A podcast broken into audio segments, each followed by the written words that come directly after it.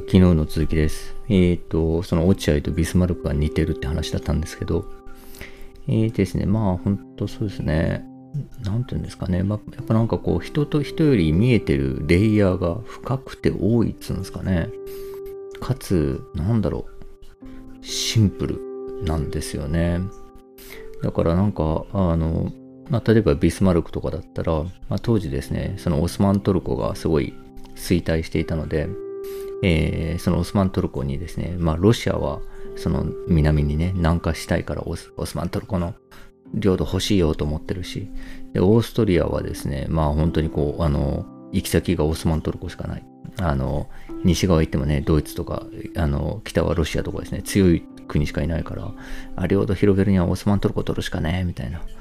で、イギリスはですね、まあその石油を確保したいから、オスマントルコ欲しいっつって、フランスも欲しいみたいな。もう全員がオスマン、この弱ったオスマントルコをですね、もうバラバラにして取りたい。どんだけどこが取るかっていうので、まあ、めちゃくちゃそこにですね、まあ、その戦争の危機があったわけですよね。やっぱそこでですね、領土を取り合おうとすると戦争が起こると。っていうので、まあ実際ね、第一次世界大戦はですね、ビスマルクが死んだ後に結局そこを取り合う形になってたことが原因で、まあ、戦争が起こるんですけど、でですね、まあビスマルクはそこにスッと現れてですね、まあ全員欲しいですよねって言ってね、オスマントルコの領土欲しいですよねって言って、あ、僕は全くいりません。ドイツは全くその拡大したいとか思ってないで全くいりません。で、僕すごいオスマントルコのあの各国、国々とは親しいんで、まあ仲介しますよって言って。で僕いらないんで、あの、皆さんも取らないでおきましょうみたいな、みたいな感じですね。えっと、取ろうとすると喧嘩になって戦争になるから、えー、ドイツは取らないからみんなも取らないでおこうね。でもその代わりこの利権あげますよ、この利権あげますよとか言ってる間にですね、気がついたら誰もオスマントルコを取れないし、なんかしないけど、あの、ドイツ以外の国がですね、戦争にならないレベルで、えー、仲悪くなってる。から、ドイツがですね、ドイツを囲む形でね、例えばロシア、フランスとかが同盟結ぶとか、そういう危機的な状況にならずにですね、えー、バランスがずっと調整され続けるっていうのが、まあ、ビスマルクがずっと築いてたそのビスマルク体制っていうのがあるんですけど、とですね、その、そのやり口っていうんですかね、なんかその、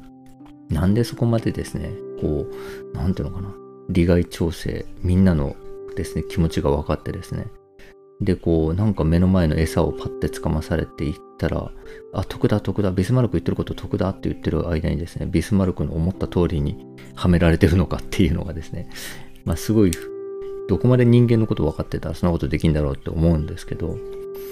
それがですね、その、まあ落合も似てるんですよね。その、なんでしょう、あの、すごい面白かったのが、例えばですけど、あの、中日、ね、当時の中日って言ったら、あの、荒木井端っていうですね、あの、ものすごいその、えー、二遊間ですね、二塁とショートのですね、超名選手がいて、まあ、二人ともゴールデングローブ賞取っちゃうみたいな、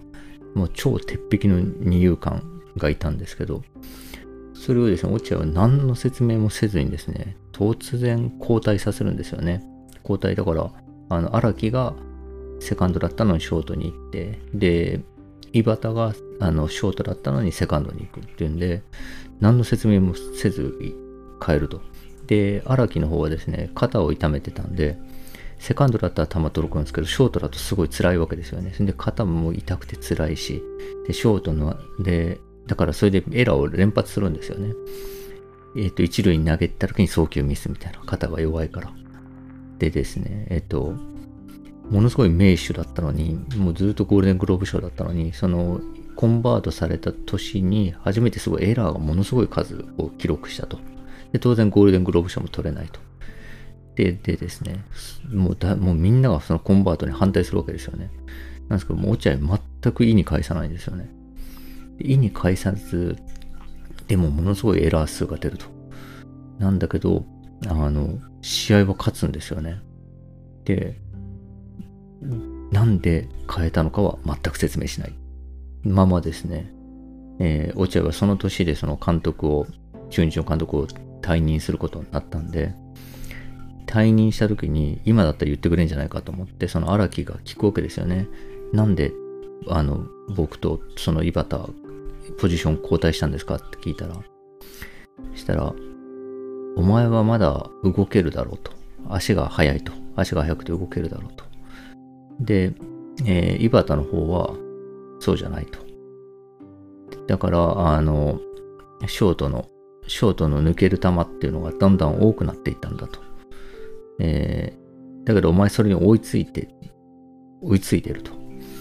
で、だから勝つために入れ替えて、えっ、ー、と、追いつけるお前に入れ替えたんだみたいなことをですね、もう今よりもはるかに言葉少なくボソって言うだけなんですよね。で、そうかと。だからエラーが多いのに、えー、井端が、あの荒木が、えー、今までの井端だったら追いつけなかった球に追いついているから、えー、そもそもそれはですね、もうその記録されないわけですよね。その、えー、ファインプレーとかって言って記録されるわけでもないし、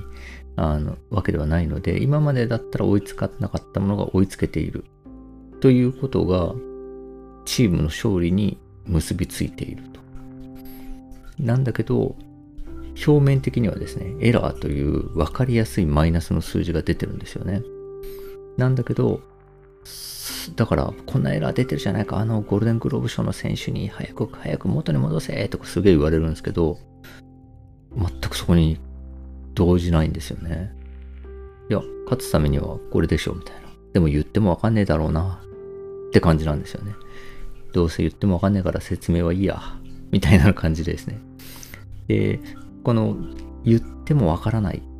落合のその見えてるものがですね、多くて深いので、言ってもわからないって、まあちょっとこう、諦めみたいなのがあるんですよね。で、それはですね、あの、ビスマルクも同じで、あの、ビスマルクもですね、えっと、まあ、ビスマルクは結構頑張って説明してたんですけど、まあ、結果から言うと誰も周りが理解できないんですよね。そのビスマルクはあまりにも中長期的な視点に立って行動してるので、で、なのでですね、あの国とあの国とこうやって同盟結んで、みたいなことをやったりとかしてるんですけど、それ一つ一つ見てったら、あなんかちょっとこれおかしくないみたいな。この A と国と B と国と同盟してた、してるんだけど、A と B 仲悪いよね。これどっちか切った方がいいんじゃないの？みたいなですね。それぞれの同盟が矛盾してたりするんですよ。だから、それをですね、何も分かってない人間が見ると、あ、これちょっと綺麗に揃えたくなるわけですよね。でも綺麗に揃えたらどっちかの味方になっちゃうから、戦争の危険性が高まるんですよね。ですけど、あの、そういうですね、矛盾とかももですね、その、あの、いっぱい作りながらですね、やってることがいろいろ矛盾してるぞとかいうふうに見えるんだけど、深いところ、長いスパンで見るとですね、一貫してるんですよね。ドイツが戦争に巻き込まれないように、ヨーロッパで戦争が起こらないように、にずっと調整していると。でですね、そのために必要だったのは、そのドイツがですね、えー、すごいね、この帝国主義でみんな領土欲しい、領土欲しい、植民地欲しいっつってですね、わーわーやってる中でですね、ドイツだけは、えー、拡大主義を取らないと。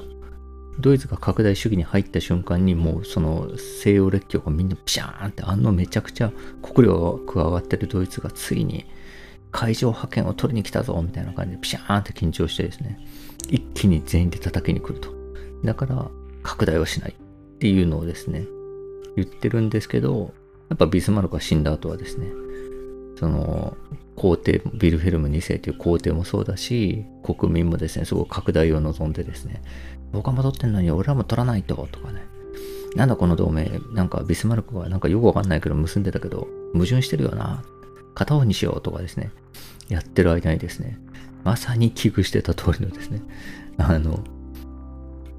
ドイツとそれ以外みたいなもうあの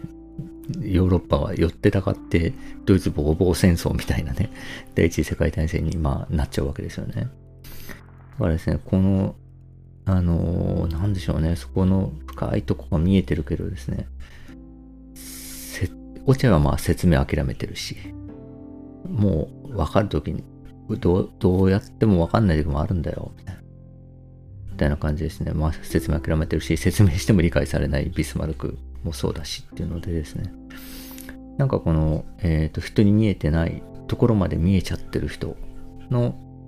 うん、理解されなさっていうんですかね。っていうのもなんか共通してるなと思って面白いなと思いましたね。というような感じでまた10分経ったんで、えー、続きは明日話します。よろしくお願いします。